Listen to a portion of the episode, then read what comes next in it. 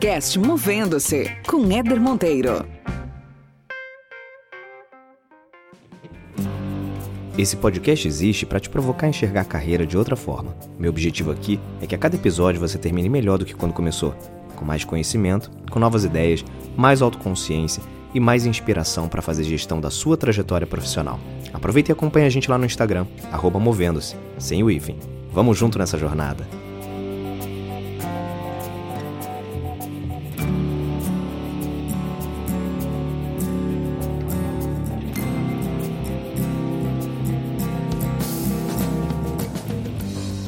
Muito bem, muito bem, começando mais uma resenha aqui no podcast Movendo-se.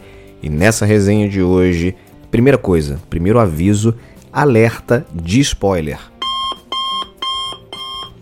Isso mesmo, porque eu vou comentar aqui, decidi trazer para vocês aqui nessa resenha de hoje. Primeiro abordar um tema que eu sou fascinado, que é inteligência emocional. Mas eu decidi trazer esse tema pegando uma abordagem de uma série que eu assisti, que eu achei fantástica, que é a série Arremesso Final ou Last Dance, que é uma série da Netflix que acompanha o último campeonato da equipe de basquete do Chicago Bulls, que foi uma equipe que entrou para a história como uma das maiores de todos os tempos e ela foi liderada naquela época pelo Jordan, pelo Michael Jordan, que é o, o grande astro mundial até hoje, é o Pelé do basquete mundial. E essa produção, ela mostra a temporada de 97 e 98 da NBA, quando uma equipe de filmagem passou o ano inteiro acompanhando de forma livre, tendo acesso a todos os bastidores do time do Chicago Bulls e registrando tudo, todas as coletivas de imprensa, todos os jogos, os vestiários, os bastidores, o cotidiano, enfim. Foi uma, um, um documentário naquela época, você vê, gravado há tantos anos atrás, né? E nesse ano de 2020, uma parceria entre ESPN e Netflix decidiram colocar isso tudo em forma de documentário, mas não só para apresentar aquele ano incrível que foi o ano de 97 98 da temporada da NBA, mas toda a trajetória dos títulos do Chicago Bulls, mas principalmente comandados pelo Michael Jordan. Ou seja, no momento em que ele entra lá de um calouro do, do basquete universitário americano, no momento em que ele é escolhido para ser jogador do Chicago Bulls, o que acontece a partir de então com o time Chicago Bulls e, consequentemente, também o que acontece na carreira do Michael Jordan nesse período. O Jordan, sem dúvida, foi um cara percursor na, na categoria de atleta fenômeno. Ele não, não só era considerado melhor no que ele fazia, como ele era um cara que atraía multidões, a curiosidade de milhões de pessoas em todos os cantos do mundo. Era impressionante, né? O basquete como um esporte popular americano até então, se tornou um esporte de conhecimento mundial, com a sua cultura espalhada pelo mundo inteiro, graças a principalmente a tudo que o Jordan representou, passou a representar e gerando como business, né, milhões em vendas, patrocinadores, enfim. Algo que hoje em dia é até um pouco mais comum quando você replica para grandes atletas como é, o Ronaldo, Cristiano Ronaldo, Messi, né, o Tiger Woods, o próprio Neymar brasileiro, mas naquela época ainda muito muito pouco explorado, né? O atleta como como um ativo de marca, como um potencial, né, fenômeno, era muito pouco explorado. E ele foi um dos caras que meio que foi disruptivo nesse nesse mercado. Mas onde é que o assunto inteligência emocional ele entra nessa história, né, que eu quero dividir com vocês? O documentário deixa muito claro como o Michael Jordan era um gênio o cara era, assim, absurdamente talentoso. Era um cara fora da curva.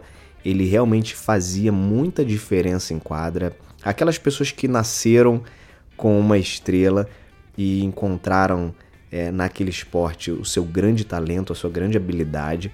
E ele realmente era um cara que fazia muita diferença, era um cara decisivo, era um cara frio dentro de quadra, era um cara que, é, sem dúvida, foi o principal responsável pelos seis títulos do Chicago Bulls, né, por todas aquelas conquistas do Chicago Bulls. Tanto que, se você acompanha a NBA, você sabe que desde então, desde aquela temporada de 97, 98, é, o Chicago Bulls nunca mais ganhou um título na NBA. Né? O, o, Jordan ele se aposentou também naquele ano, aquela, aquela foi a última temporada dele, e desde então o Chicago Bulls nunca mais teve um título da NBA.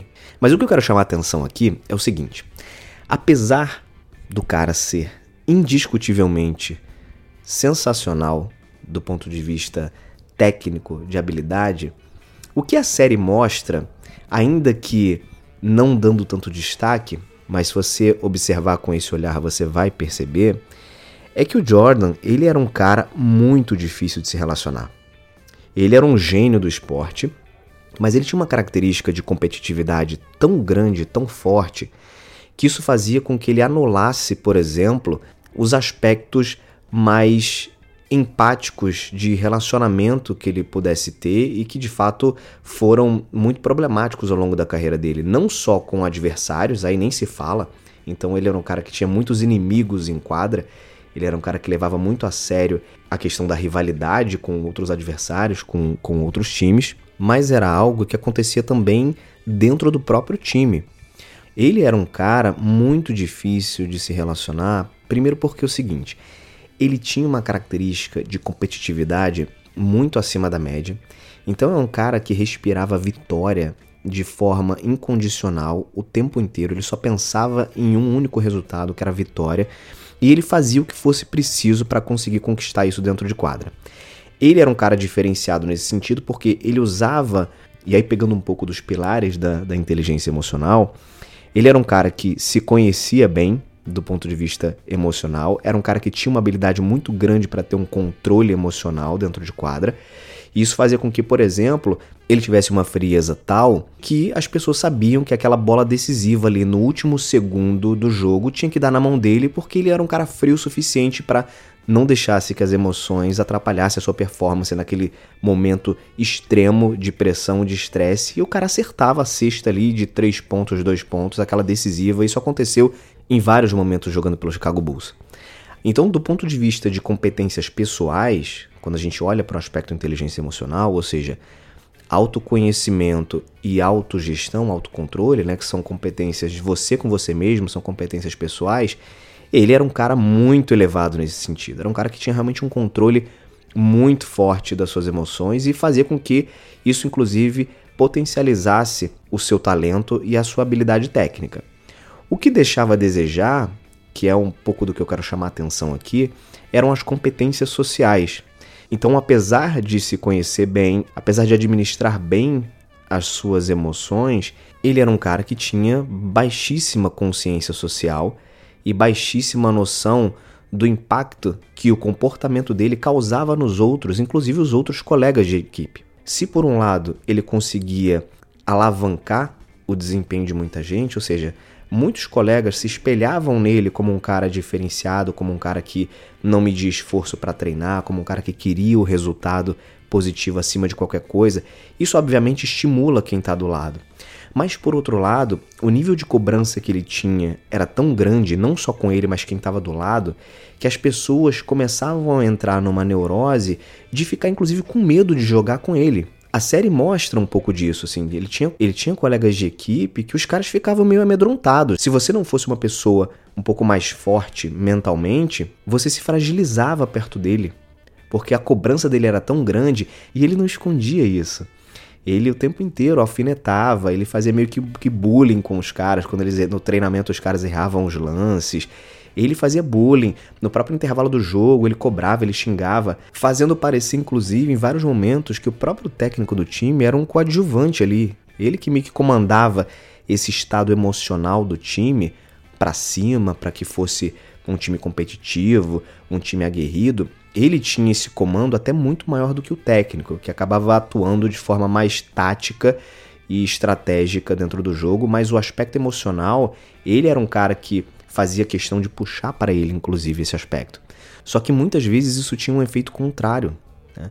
E claro que a série, ela não, o documentário, melhor dizendo, ele não mostra tanta coisa, porque primeiro que o documentário ele foi é, colocado no ar a partir de uma concessão de direitos do próprio Jordan. Então todas essas imagens, todo esse, esse acervo eram de direito dele, ele tinha propriedade sobre isso, então ele também fez é, parte de toda essa negociação para que esse, esse documentário fosse ao ar.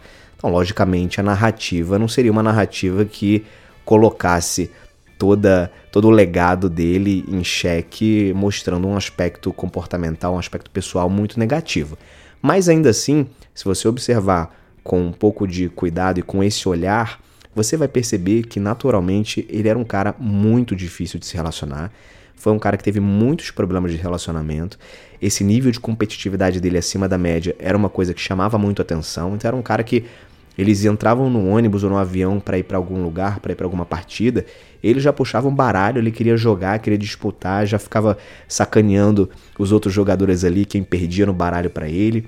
Foi um cara que inclusive teve alguns problemas com o jogo, com apostas, né? Ele apostava em golfe, apostava em alguns esportes e teve alguns problemas inclusive com um excessivo envolvimento com apostas, né? Isso foi uma coisa que até foi uma marca negativa na carreira dele. A imprensa caiu em cima disso na época e noticiou muita coisa sobre isso.